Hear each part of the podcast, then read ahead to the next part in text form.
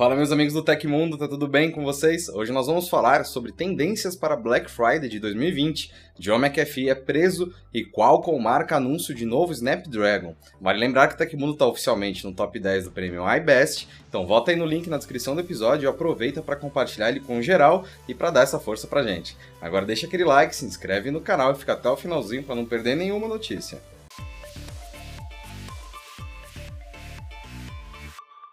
Esta edição do Hoje no Tecmundo é um oferecimento de Oi Fibra. Quer saber como a fibra ótica pode mudar a sua vida e acelerar todos os seus momentos? Fique ligado porque vamos mostrar isso ainda nesta edição. A Qualcomm definiu a data de revelação do novo chipset para celulares, o Snapdragon 875. O anúncio confirmou que a empresa deve manter a tradição e apresentar seus novos produtos no início de dezembro, mas dessa vez vai optar por um evento digital no dia 1 e 2 de dezembro. Tradicionalmente, a empresa realiza o evento anual no Havaí, mas teve que mudar os planos em 2020 por conta do coronavírus. Estamos trazendo as ilhas para você neste ano, junto das melhores e mais recentes notícias de Snapdragon, escreveu a Qualcomm. O presidente da Xiaomi na China, Lu Weibing, foi um dos primeiros a reagir ao anúncio, demonstrando estar bastante animado com a novidade. Ele também confirmou que os próximos aparelhos top de linha da marca estarão entre os primeiros a serem lançados com o Snapdragon 875.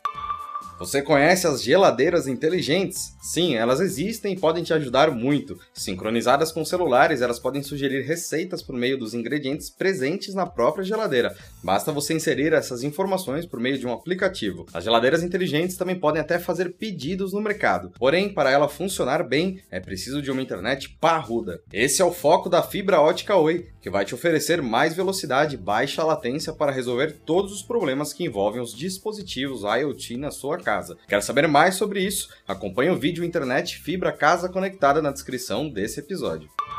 O Departamento de Justiça dos Estados Unidos anunciou que John McAfee criador do antivírus que leva seu nome, foi preso na Espanha quando tentava embarcar para a Turquia. Ele foi formalmente acusado por sonegação fiscal. Após a prisão, a Divisão de Impostos dos Estados Unidos tornou pública uma acusação de 15 de junho, segundo a qual McAfee não teria apresentado suas declarações de imposto de renda de 2014 a 2018. Apesar de ter faturado milhões com criptomoedas, serviços de consultoria, palestras e venda dos direitos da história de sua vida para um documentário. Especificamente especificamente sobre criptomoedas, a SEC detalhou em um comunicado à imprensa que a sonegação se refere a ofertas iniciais de moedas promovidas por McAfee via Twitter sem que ele revelasse que estava recebendo até 23 milhões de dólares por isso. Se condenado a pena máxima por todas as acusações que lhe são imputadas, McAfee pode pegar até 26 anos de prisão, sendo 5 por cada indiciamento e um pelo crime de não ter apresentado suas declarações de imposto de renda.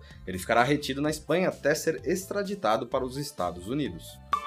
O brasileiro Rafael Grassetti costuma criar artes em 3D de personagens conhecidos como heróis da Marvel da DC e as Tartarugas Ninjas, e compartilhar tudo isso nas redes sociais próprias. Dessa vez, seguindo o hype, ele resolveu fazer a própria versão dos astronautas de Among Us em uma arte lindíssima e aterrorizante. A imagem mostra uma das formas de um impostor matar os tripulantes, parecendo ter saído diretamente de um filme de aliens. Para quem ainda não sabe, Rafa é o diretor de arte do último God of War, um dos principais responsáveis pelo Kratos de barba como vemos hoje. Ele é um dos brasileiros mais conhecidos no mundo dos games, especialmente por conta do seu trabalho impressionante. Você também está jogando Among Us com os amigos? Conta aí pra gente nos comentários. A Google apresentou as principais tendências para Black Friday de 2020, indicando mudanças no comportamento do consumidor e influência da pandemia nas compras online. Segundo a diretora de negócios de varejo para o Google Brasil, Gleide Salvanha, uma nova relação com o digital somada às mudanças de comportamento e o cenário atual fizeram o consumidor estar mais consciente de suas prioridades e mais planejado. Para ela, a Black Friday de 2020 será menos sobre comprar somente o que está com um super desconto e mais sobre sobre fazer bons negócios. Salvanha adverte que é um momento não só para queima de estoque, mas uma oportunidade de marcas e varejistas lançarem produtos, serviços, formas de se diferenciarem e conquistarem novos clientes. Na hora de comprar o produto desejado, o consumidor segue uma série de critérios. Os dados divulgados indicam que, no Brasil, o valor continua sendo o ponto mais importante. Com o crescimento das compras online durante a quarentena, também houve um aumento expressivo do interesse por frete grátis nas buscas do Google. Em julho deste ano, o tema já era 118% maior do que no mês da Black Friday de 2019. E aí, será que teremos uma Black Friday recheada de descontos e frete grátis? Dá sua opinião.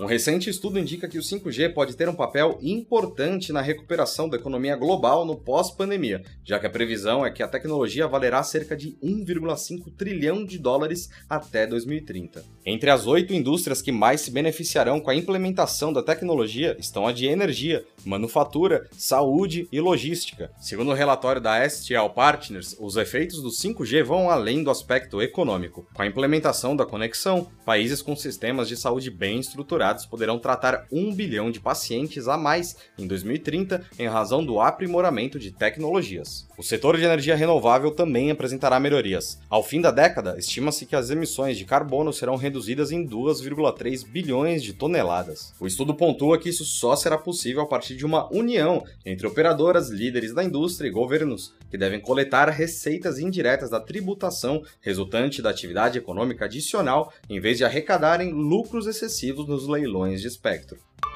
Aconteceu na história da tecnologia. Em 7 de outubro de 1954, os pesquisadores da IBM modificaram uma calculadora de tubo a vácuo existente para usar transistores. Este experimento não encolheu a máquina do tamanho de uma mesa, nem a tornou mais rápida, mas usou apenas 5% da energia que o design baseado em tubo a vácuo usava. Incentivada por essa experiência bem-sucedida, a IBM apresentou a primeira calculadora transistora comercial quatro anos depois, o modelo 608 em 1958. E essas foram as notícias do hoje no Tecmundo desta quarta-feira. O programa vai ao ar de segunda a sexta, sempre no fim do dia. Os links e tempos de todas as notícias que a gente deu aqui estão no comentário fixado no YouTube e na descrição do episódio nas plataformas de áudio. Quem quiser assinar o programa com o podcast, os links estão na descrição do vídeo. Aqui quem fala é o Felipe Paião e amanhã tem mais. Ah, você pode me encontrar lá no Twitter pelo arroba Felipe Paião. Espero que vocês continuem seguindo as recomendações da Organização Mundial da Saúde, bebendo água, porque tá um calor do caramba, e até amanhã.